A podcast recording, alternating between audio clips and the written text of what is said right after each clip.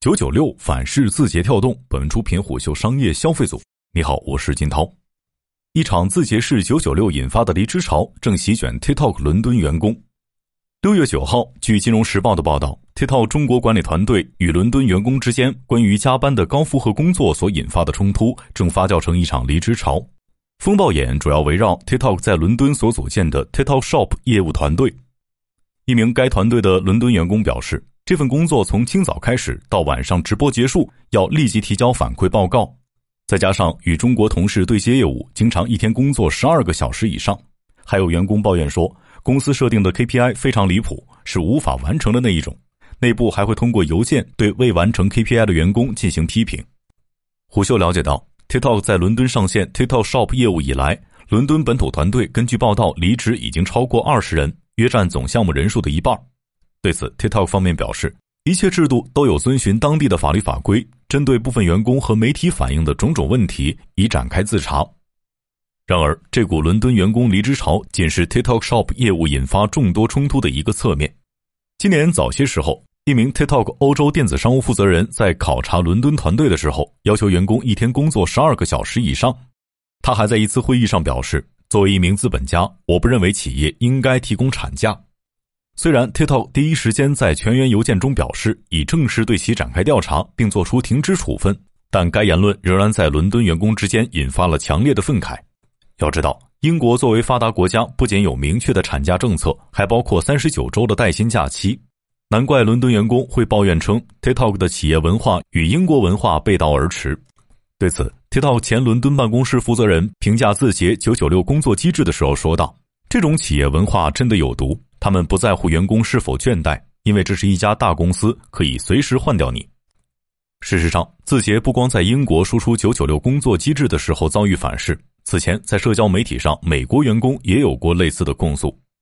TikTok 美国总部设在洛杉矶，企业文化主张为员工创造快乐、有趣、多元化体验的工作氛围。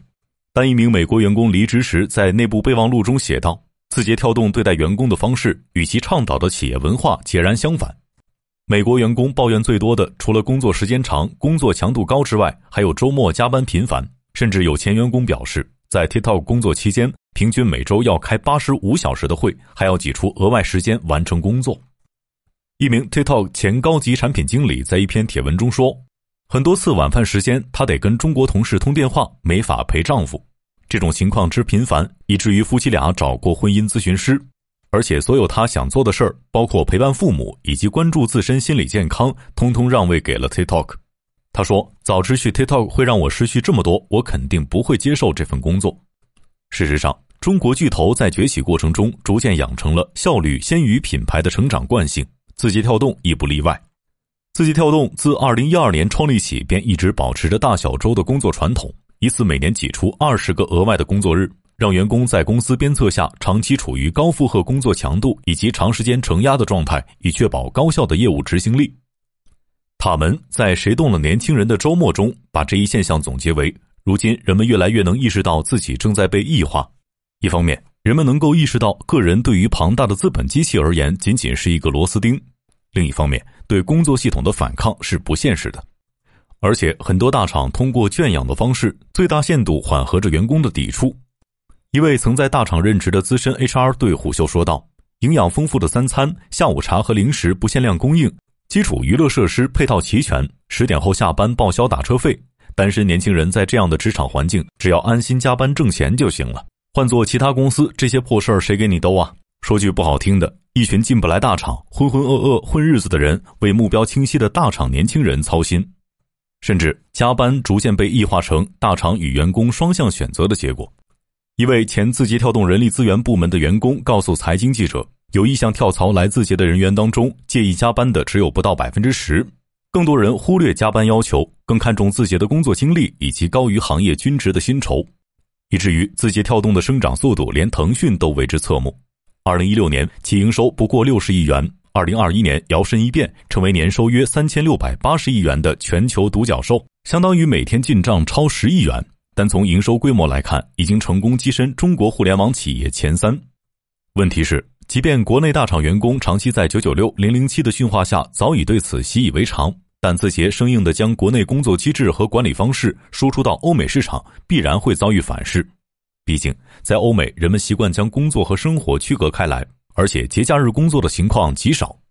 这也是中国企业出海经常犯的老毛病，即明显低估业务本土化所面临的壁垒。所以，无论是英国还是东南亚市场，TikTok Shop 业务要想落地，必须充分尊重本土工作习惯和文化差异，才配谈安身立命。职场文化差异表面上只导致了本土团队的动荡，但实际上难掩 TikTok 电商业务在欧洲的颓势。英国作为 TikTok Shop 抢滩欧洲的跳板，字节原本抱以巨大期待。根据行业机构公布的观测数据显示，二零二零年英国线上实物零售额排名全球第三。然而，据硅谷权威的科技媒体上月的报道，TikTok 的直播带货在英国甚至没有引起太多关注。他们提供大量补贴，帮助商家低价卖货，还包邮，但最终成交额寥寥。一位在亚马逊年销售额过亿元的中国卖家对晚点财经表示：“TikTok 电商最大的问题是消费者没有养成在上面消费的习惯。”这位卖家在亚马逊卖三 C 和厨具，在 TikTok 和抖音卖饰品。至少目前来看，有时候 TikTok 直播间的人气比抖音要高，但转化率很低，很多用户都不知道可以买东西。当然，TikTok Shop 的营销策略也极大影响着业务的推进。例如，它上面有一款模仿戴森的美发工具，售价仅为十四英镑，而戴森官方正品零售价为四百五十英镑，以至于戴森呼吁 TikTok 尽快处理该仿冒产品。此外，一名供职于 TikTok Shop 的员工表示，TikTok 对欧莱雅等知名品牌大幅打折促销的营销方式让品牌商感到不适。他说：“这种模式在英国行不通，因为英国是一个不同的市场和生态系统，但管理层不听，拒绝做出改变。”从流量战略的宏观视角去看，无论欧美还是东南亚市场的用户覆盖和渗透，TikTok 都属于佼佼者。一五年到一六年，亚马逊曾掀起一股全球开店潮。从北美、德国到英国，一个站点一个站点的开拓。如今，TikTok 正在复制这一路径，通过对用户屏幕使用时长的争夺，间接蚕食掉电商市场份额。一位研究跨境电商的人士对虎嗅表示：“字节这么去推业务，等于拿国内最稀缺的垂直电商经验去打国外最擅长的部分。国内垂直电商，尤其服装品类，因为阿里的原因，体量上至今没有一个成功案例。西音能够成功，走的是半线下加自营工厂的路线。”字节没有直营供应链，显然不太可能做得起来。一语成谶的是，今年二月十一号，字节跳动关闭了主攻欧洲市场、以时尚女装自营为主的独立站。这一动作既被解读为 TikTok 跨境电商在欧洲面临收缩，也被认为是娱乐流量向垂直电商流量转换失灵。虎嗅作者底层观察家进一步分析道：，字节跳动仅仅完成了人和信息的匹配。而西音完成了人到信息到商品再到供应链的全链条匹配，所以西音的先进性在于不仅分发信息和商品，也分发了生产力，是消费互联网加工业互联网。